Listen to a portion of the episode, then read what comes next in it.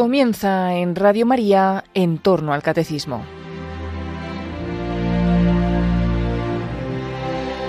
Y para profundizar en los temas que está tratando el padre Luis Fernando de Prada dentro de su programa Catecismo de la Iglesia Católica, este sábado les vamos a ofrecer la reposición de un programa de A las Fuentes de la Fe en Tierra Santa que dirige en Radio María el padre Francesco Voltacho.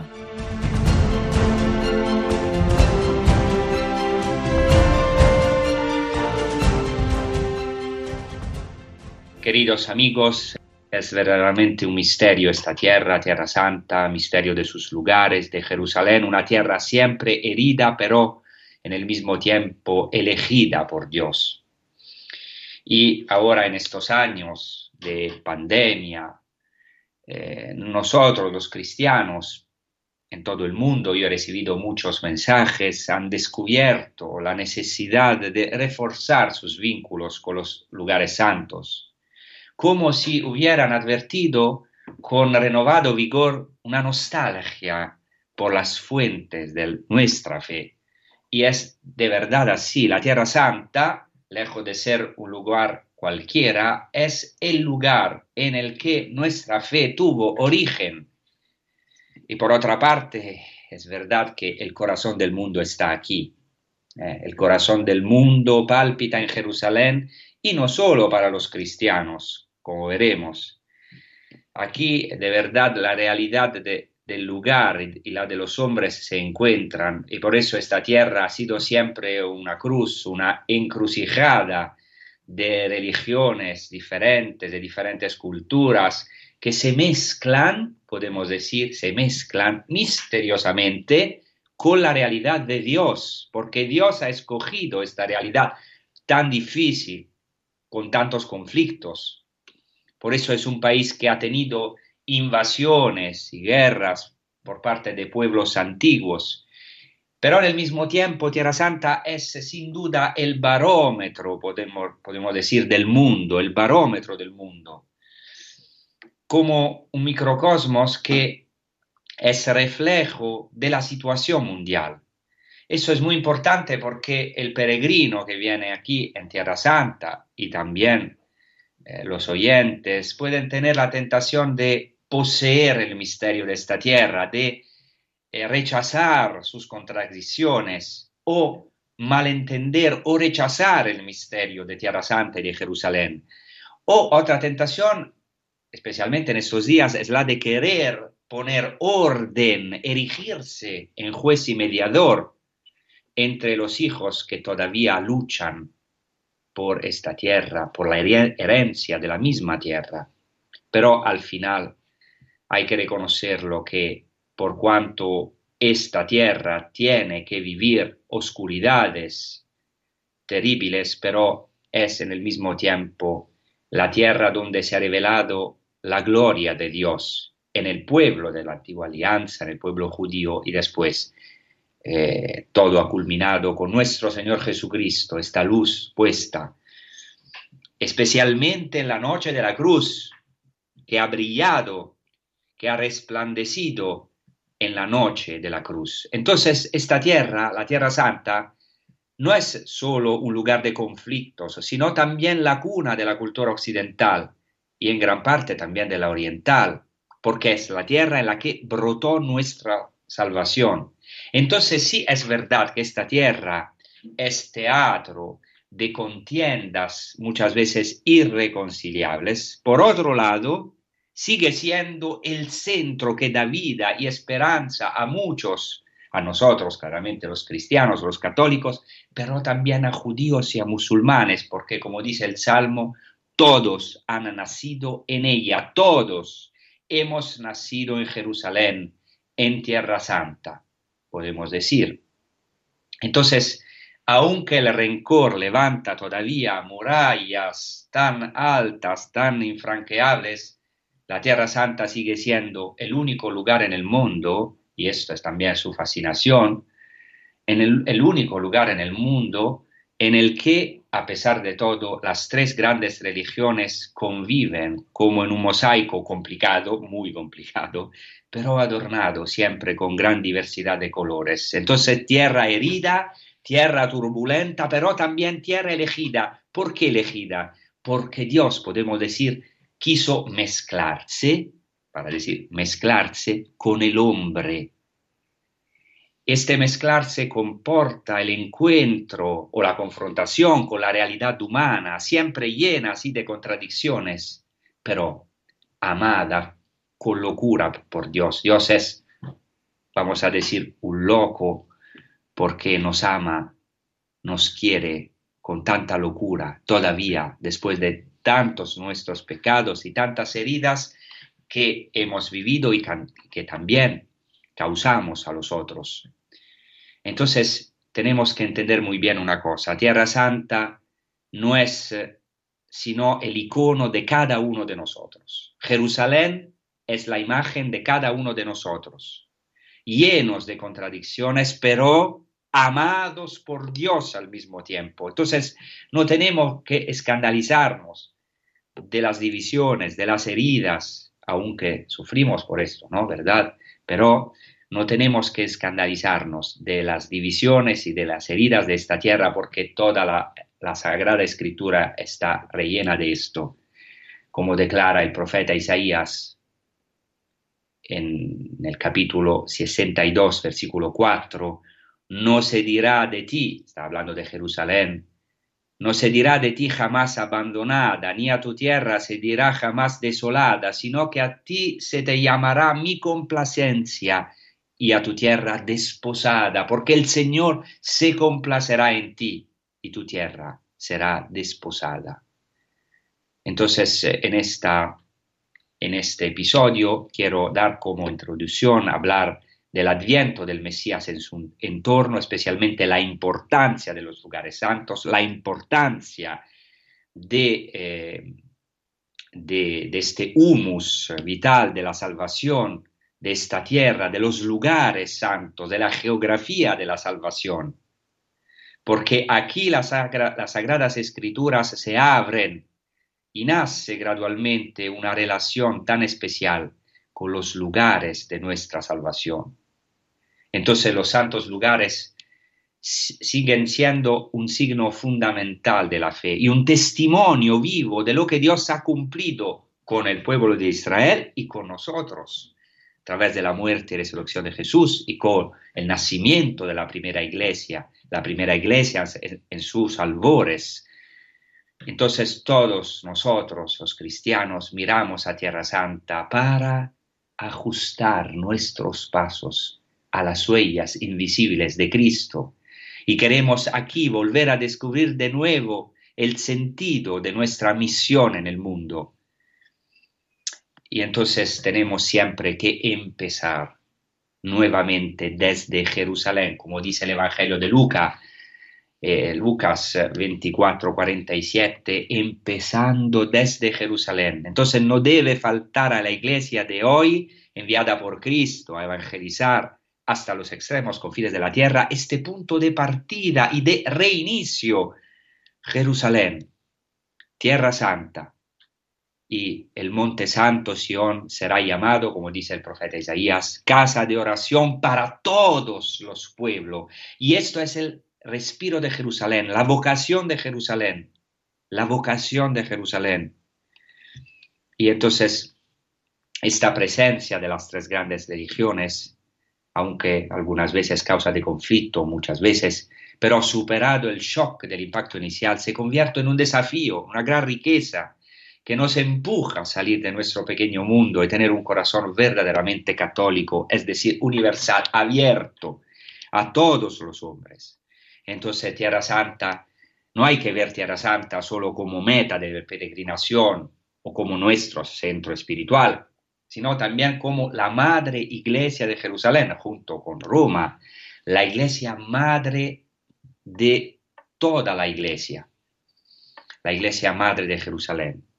Pero no solamente nosotros estamos interesados en las piedras santas, en los lugares santos, sino también en estos episodios siempre haremos referencia también a las piedras vivas, a las personas que, en ella viven. Y por esto los cristianos, también los árabes cristianos en primer lugar, de fe y corazón ardiente, aún siendo una minoría, todavía no han desaparecido. Y, son estas piedras vivas que, como he dicho al comienzo de esta transmisión, son llamadas a, a ser y aún más lo vemos en estos días, eh, puente de reconciliación y de paz, luz del mundo, del mundo, como todos los cristianos de todo el mundo. Entonces, esto quería decir como introducción. Eh, vamos a seguir en nuestra transmisión. En esta transmisión, como, como, como saben, eh, deseamos beber en las fuentes de la fe en Tierra Santa hemos dicho varias veces, fuentes que son en primer lugar la escritura, la sagrada escritura y la tradición, sin claramente dejar de lado los lugares santos en los cuales Dios se ha revelado. Por esto, en estos episodios siempre vamos claramente a profundizar el trasfondo, trasfondo de la Sagrada Escritura, especialmente el trasfondo judío, pero también el trasfondo arqueológico y más de nuestros lugares santos. Entonces, cada uno de nosotros, como canta el Salmo 87, ha nacido en Jerusalén y en esta tierra están todas nuestras fuentes. Entonces, después de haber hablado de las fiestas judías y del Mesías, vamos a dedicar los próximos episodios a la espera, la preparación el adviento y el nacimiento del Mesías en Belén y este episodio será una introducción a todo esto. Eh, eh, y, queremos así ayudar al oyente a gustar los lugares santos, los lugares geográficos, los textos, el ambiente y las tradiciones, a gustar en una palabra todo lo que constituye el humus vital en el que ha florecido nuestra salvación. Entonces, nos vamos a centrar en los testimonios literarios y arqueológicos y también claramente en las fuentes de la tradición, los padres de la iglesia, la liturgia oriental, porque en Tierra Santa gritan hasta las piedras sobre las que caminó, Jesucristo. ¿eh? Como dice el mismo Jesucristo, las piedras gritarán.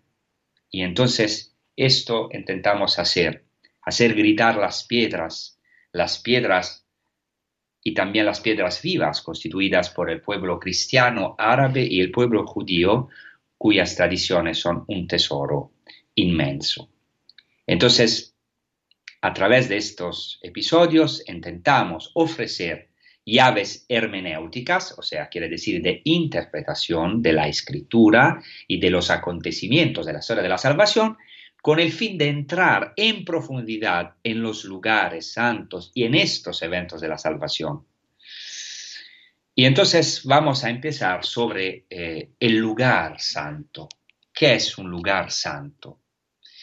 Antes de todo, hay que subrayar que en la literatura rabínica uno de los frecuentes o de los más frecuentes nombres divinos es en hebreo Hammakom, el lugar podemos decir que el primer lugar santo, claramente lugar sin lugar, porque es además de cada lugar, porque es, es además de cada lugar en el mundo, pero el primer lugar santo es, por así decirlo, Dios mismo.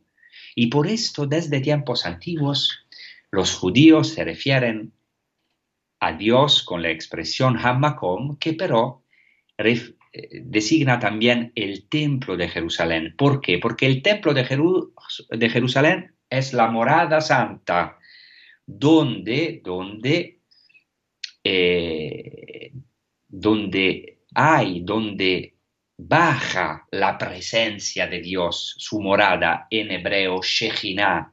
Shekhinah viene de un verbo shahan que quiere decir eh, eh, habitar, ser presente.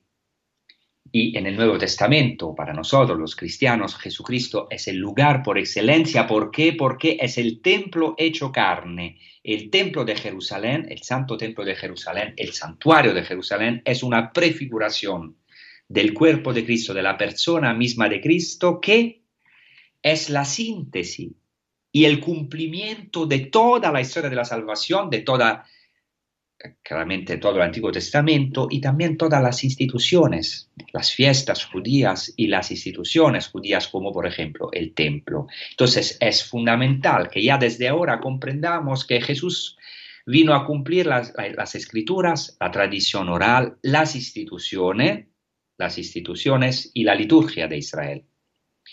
Ahora quiero decir algo de fundamental que vamos también a profundizar después de la pausa musical, pero quiero decirla desde ahora. Toda nuestra fe cristiana se basa en una noticia, en un hecho histórico que sucedió realmente, de verdad. La fe cristiana no es en primer lugar, en primer lugar, una filosofía o un conjunto de leyes, una moral, no, esto es después. El cristianismo no es tampoco una religión de libro como cree el Islam.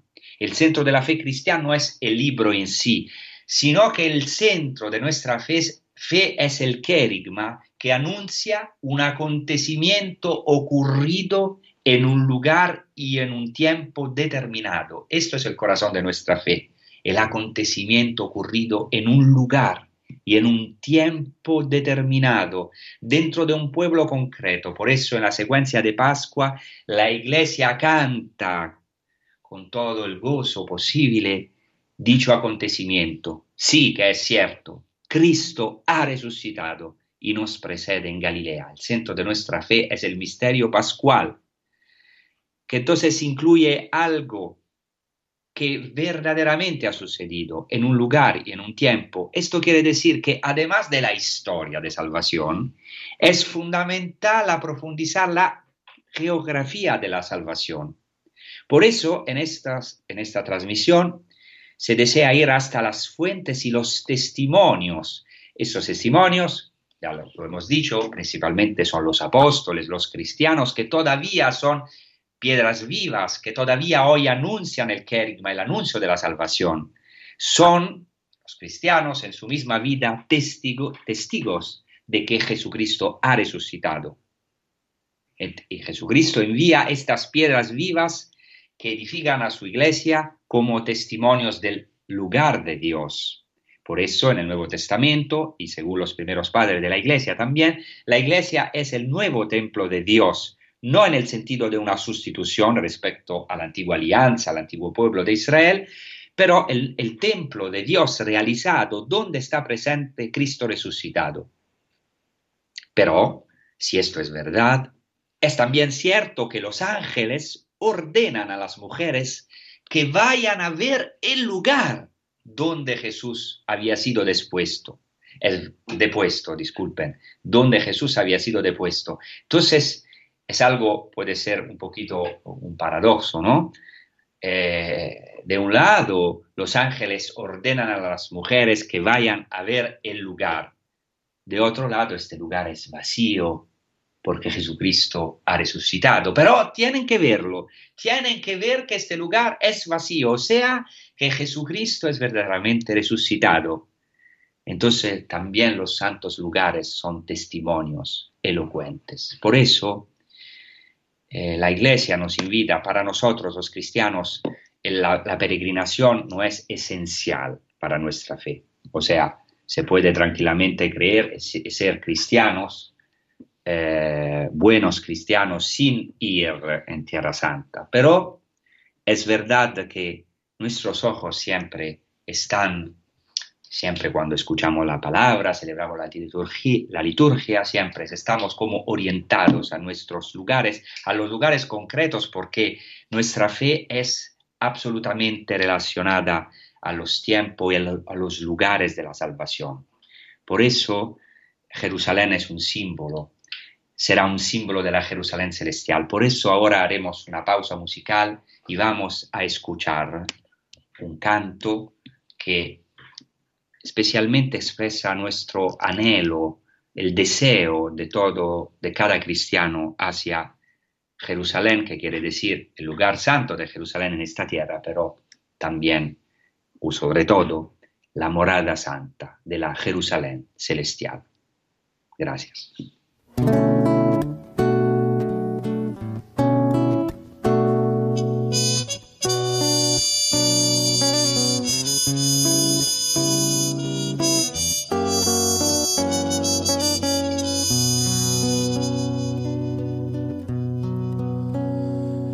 Hacia ti, morada santa, hacia ti, tierra del Salvador, peregrinos, caminantes, vamos hacia ti. Venimos a tu mesa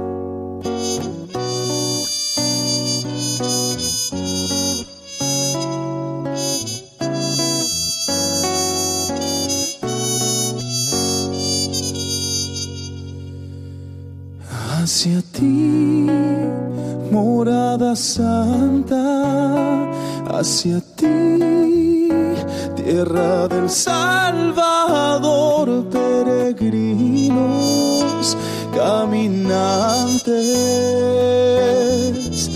vamos hacia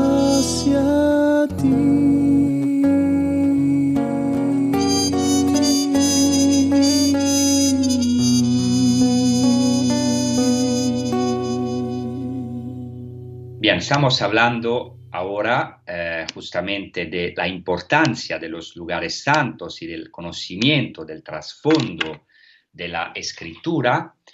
Y, eh, ahora quiero decir que también es muy interesante que los pontífices de la Iglesia em, han, especialmente en los últimos tiempos, eh, en el tiempo del Concilio Vaticano II, han llamado, han invitado a todos los católicos a volver a estas fuentes de la salvación, a, los lugares donde todo empezó.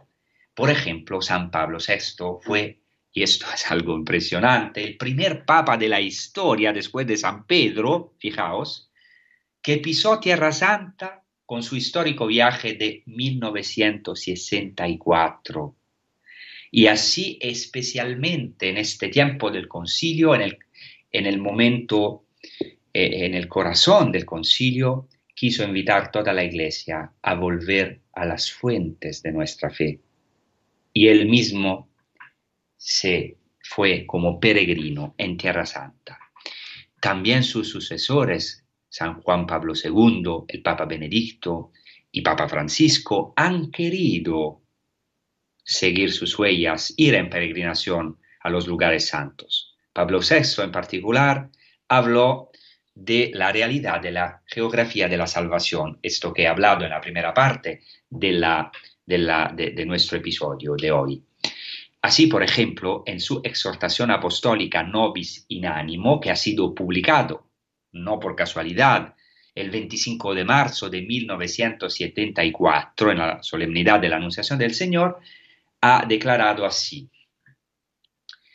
Desde, y voy ahora a mencionar algunas frases de este documento Nobis in Animo de, de San Pablo VI. Desde el día de la resurrección, cuando los fidelísimos del Divino Maestro fueron a visitar el sepulcro, el primer núcleo judeo-cristiano tuvo el mérito de conservar el recuerdo de los santos lugares más importantes y de indicar sus vestigios a los peregrinos que pronto empezaron a visitarlos. Y vamos a ver cómo esto es verdad. ¿eh? Quiero decir que eh, hay testimonios literarios de esto que desde los primeros tiempos indicaban los vestigios a los peregrinos, los cristianos locales. Voy a seguir en lo que dice San Pablo VI. Sentimientos de fe y de piedad empujaron a los primeros cristianos a buscar el contacto casi físico con los santos lugares y a celebrar en ellos sugestivos ritos litúrgicos. A pesar de que el cristianismo es una religión universal, no ligada a ningún país y que sus seguidores adoran al Padre en espíritu y verdad, este también está fundado sobre una revelación histórica. Al lado de la historia de la salvación existe también una geografía de la salvación. Por tanto, los santos lugares tienen el alto mérito de ofrecer a la fe un sostén indiscutible, permitiendo al cristiano que pueda entrar en contacto directo con el ambiente en el cual el verbo se hizo carne y puso su morada entre nosotros.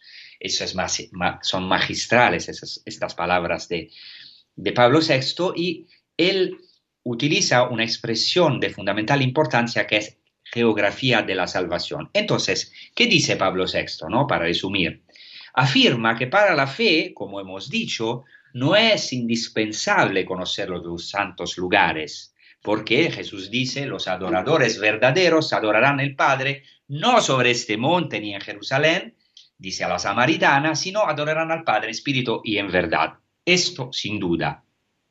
Porque Jesús revela a la samaritana que en él, en Jesús mismo, ha llegado la hora en la que ya no se dará culto a Dios en un lugar, determinado, ni en Jerusalén, ni en el monte Garizim, sino que cada cristiano puede adorar a Dios en cualquier lugar del mundo porque Jesucristo es el, el lugar, el templo. Entonces, dice San Pablo VI, el cristianismo es una religión universal en este sentido. Pero, por otro lado, añade el Papa, el cristianismo se basa en una revelación histórica y geográfica.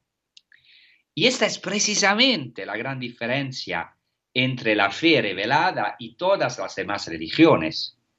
¿Por qué? Porque podemos decir que en un, sentido, si se puede decir así, el cristianismo no es propiamente una religión. La religión es que el, el hombre se religa a Dios, por eso religión de latino relegare, relacionarse a Dios, o sea, tomar la iniciativa, el hombre intenta conocer este Dios. En el cristianismo sucede todo lo contrario es Dios que se religa al hombre, o sea, Él por iniciativa gratuita va en busca del hombre en un tiempo, en un lugar determinado. Eso tiene una consecuencia fundamental. La consecuencia es que el acontecimiento único de la encarnación del Hijo de Dios en un punto preciso del tiempo y del espacio es exactamente la diferencia esencial entre el cristianismo y las otras religiones. Porque aquí en esta encarnación se expresa el principio que de la búsqueda de Dios. Y esto lo, también lo ha declarado eh, muy bien el Papa, el Santo Papa Juan Pablo II, cuando dice que en el cristianismo no es solo el hombre quien busca a Dios, sino que es Dios quien viene, quien viene en persona a hablar de sí al hombre y a mostrarle el camino por el cual es posible alcanzarlo. Entonces, esta es la buena noticia. Dios va en búsqueda del hombre desde Abraham, inicio de la historia de la salvación, hasta su culmen en el Nuevo Testamento, Cristo resucitado sale al encuentro de los apóstoles encerrados en el cenáculo de Jerusalén, recluidos por el miedo a la muerte. Jesús, Cristo mismo, busca los apóstoles y se les muestra resucitado. Y así Dios viene a hablar de sí al hombre, se revela a sí mismo.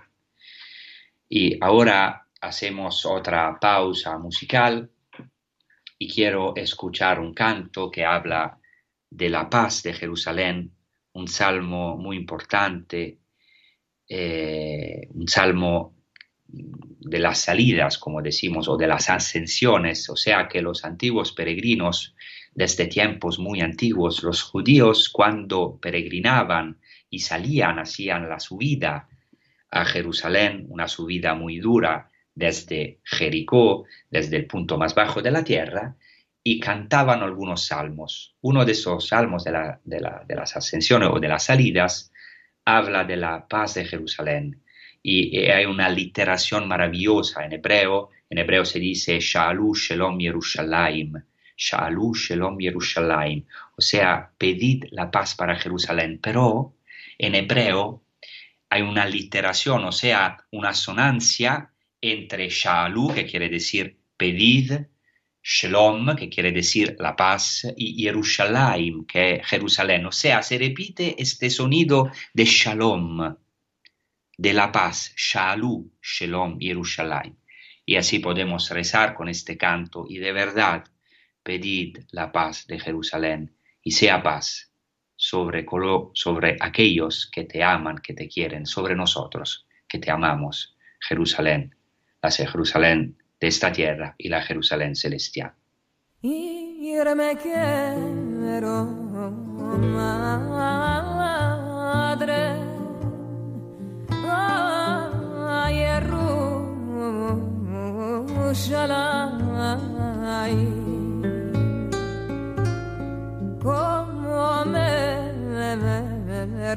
sus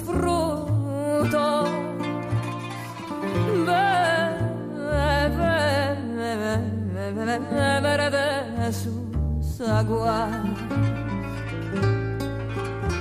y en él me arrimo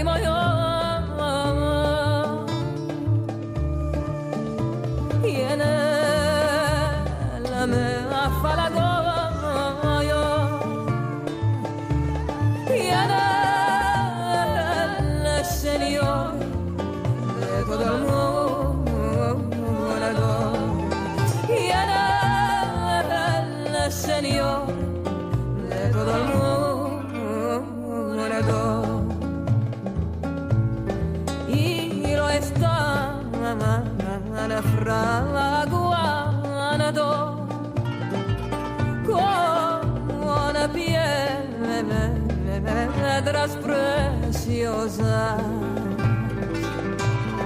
y lo está labrando con piedras preciosas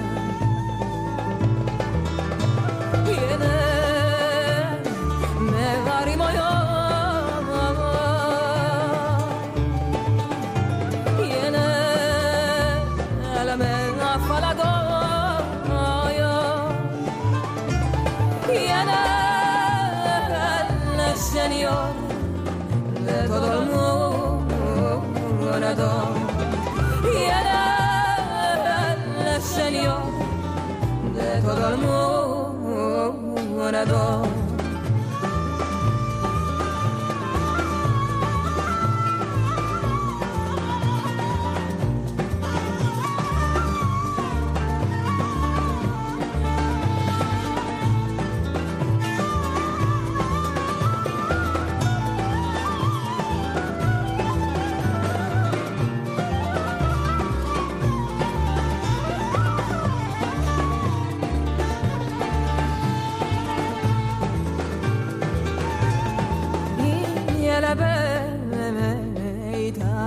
The.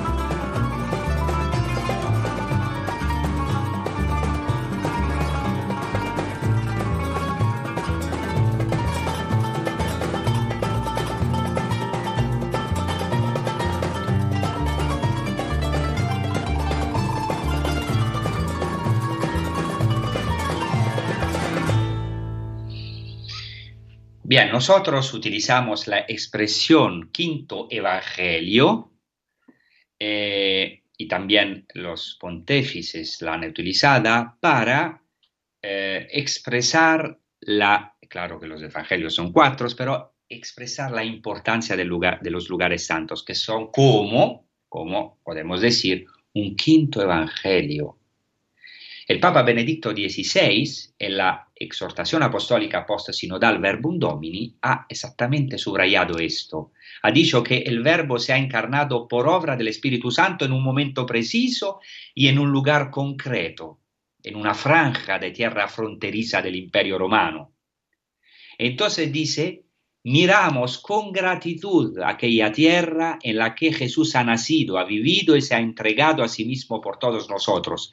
Y dice, las piedras sobre las que ha caminado nuestro Redentor están cargadas de memoria para nosotros y siguen gritando la buena nueva.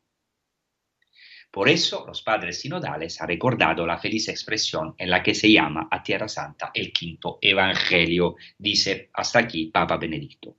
Y por eso quiero dar dos ejemplos para, en conclusión de esta introducción, por ejemplo, tomamos el ejemplo de Nazaret, la cueva de la Anunciación.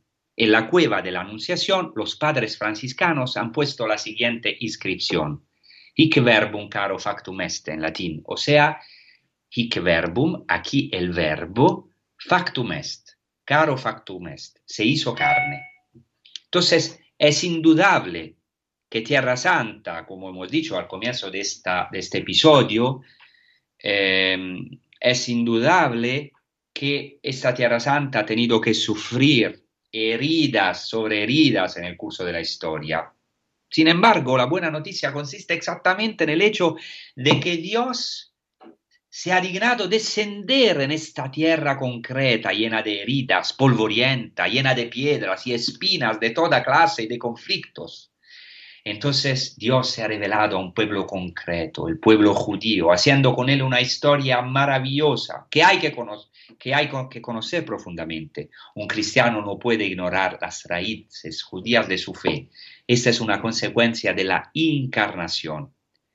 Entonces Jesucristo ha descendido en esta tierra herida, en este pueblo también herido, que ha vivido muchísimas injusticias en el curso de la historia y también que fue y es hasta ahora un pueblo pecador como nosotros. Nosotros eh, hemos sido elegidos por Dios y el Señor nos ha salvado cuando éramos pecadores y malvados, como dice San Pablo. Otro ejemplo, para entender la necesidad de aprofundizar la geografía de la salvación, la podemos, lo podemos ver en el río Jordán. Jesucristo, como sabemos, desciende para ser bautizado en el río Jordán. No por casualidad, el río Jordán. ¿Qué quiere decir Jordán? Jordán es un nombre hebreo, Yarden, que proviene de la raíz Yarad, Yud Resh Dalet, Yarad que significa descender. Entonces es un nombre profético, es un lugar de nuestra salvación, el río Jordán, porque allá Jesucristo ha descendido. Quiere decir descender, viene de una raíz verbal que quiere decir descender. Entonces fue en este río, río Jordán, donde Jesucristo hizo sus kenosis. Kenosis quiere decir em, que Jesucristo se ha vaciado, o sea, se ha despojado. Él, la plenitud, quiso entrar en este vacío, vaciarse, el verbo que no en griego quiere decir vaciarse. La kenosis es el el despojarse, el descendimiento de Cristo, que está admirablemente prefigurado en este lugar de Río Jordán y en su nombre, porque es en el Río Jordán que Jesucristo se hace bautizar por Juan el Bautista. Y como he dicho, no, no es por casualidad que Dios haya escogido este lugar. ¿Por qué?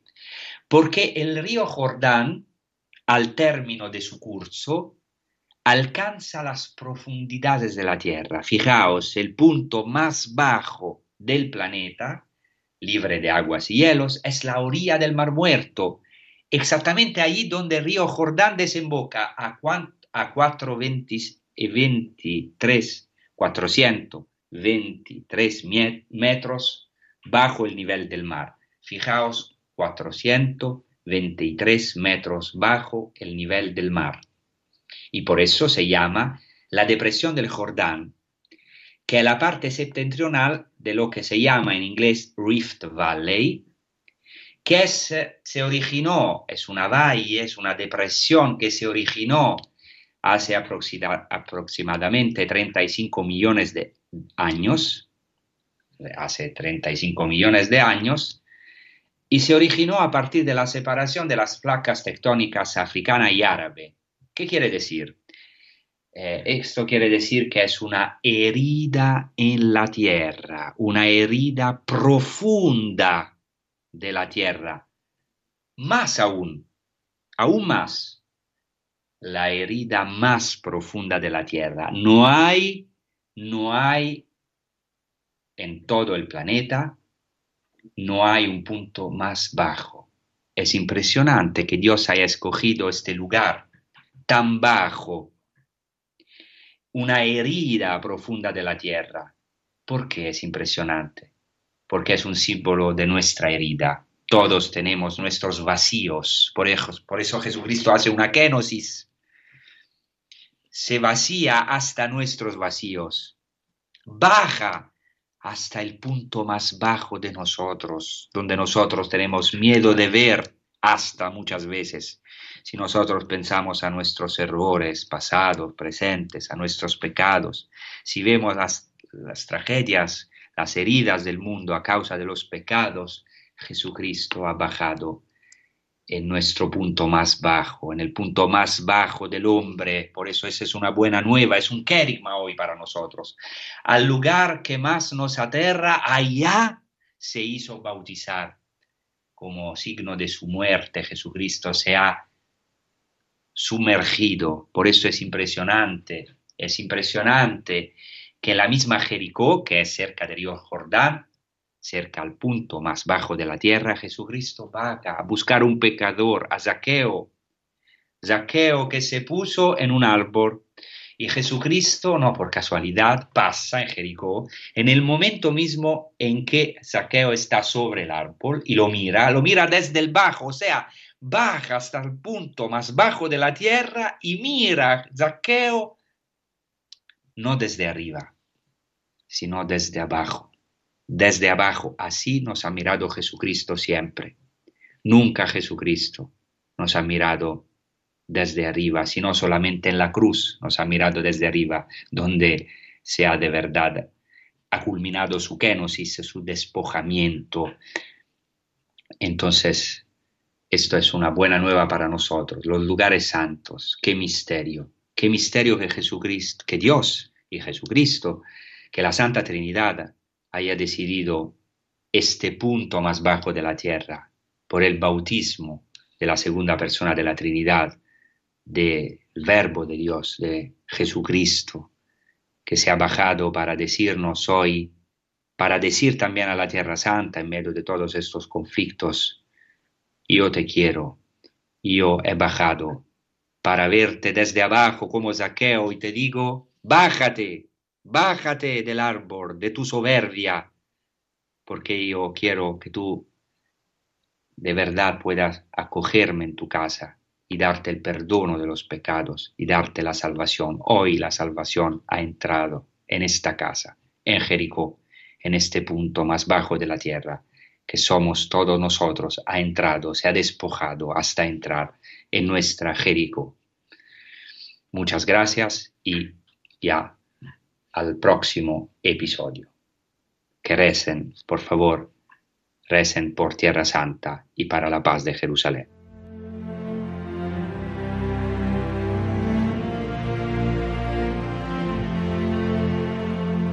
Así finaliza en Radio María en torno al catecismo y para profundizar en los temas que está tratando el padre Luis Fernando de Prada en su programa sobre el catecismo de la Iglesia Católica, les hemos ofrecido en este sábado la reposición de otro programa de Radio María, A las Fuentes de la Fe en Tierra Santa, un programa que dirige y presenta el padre Francesco Voltaccio.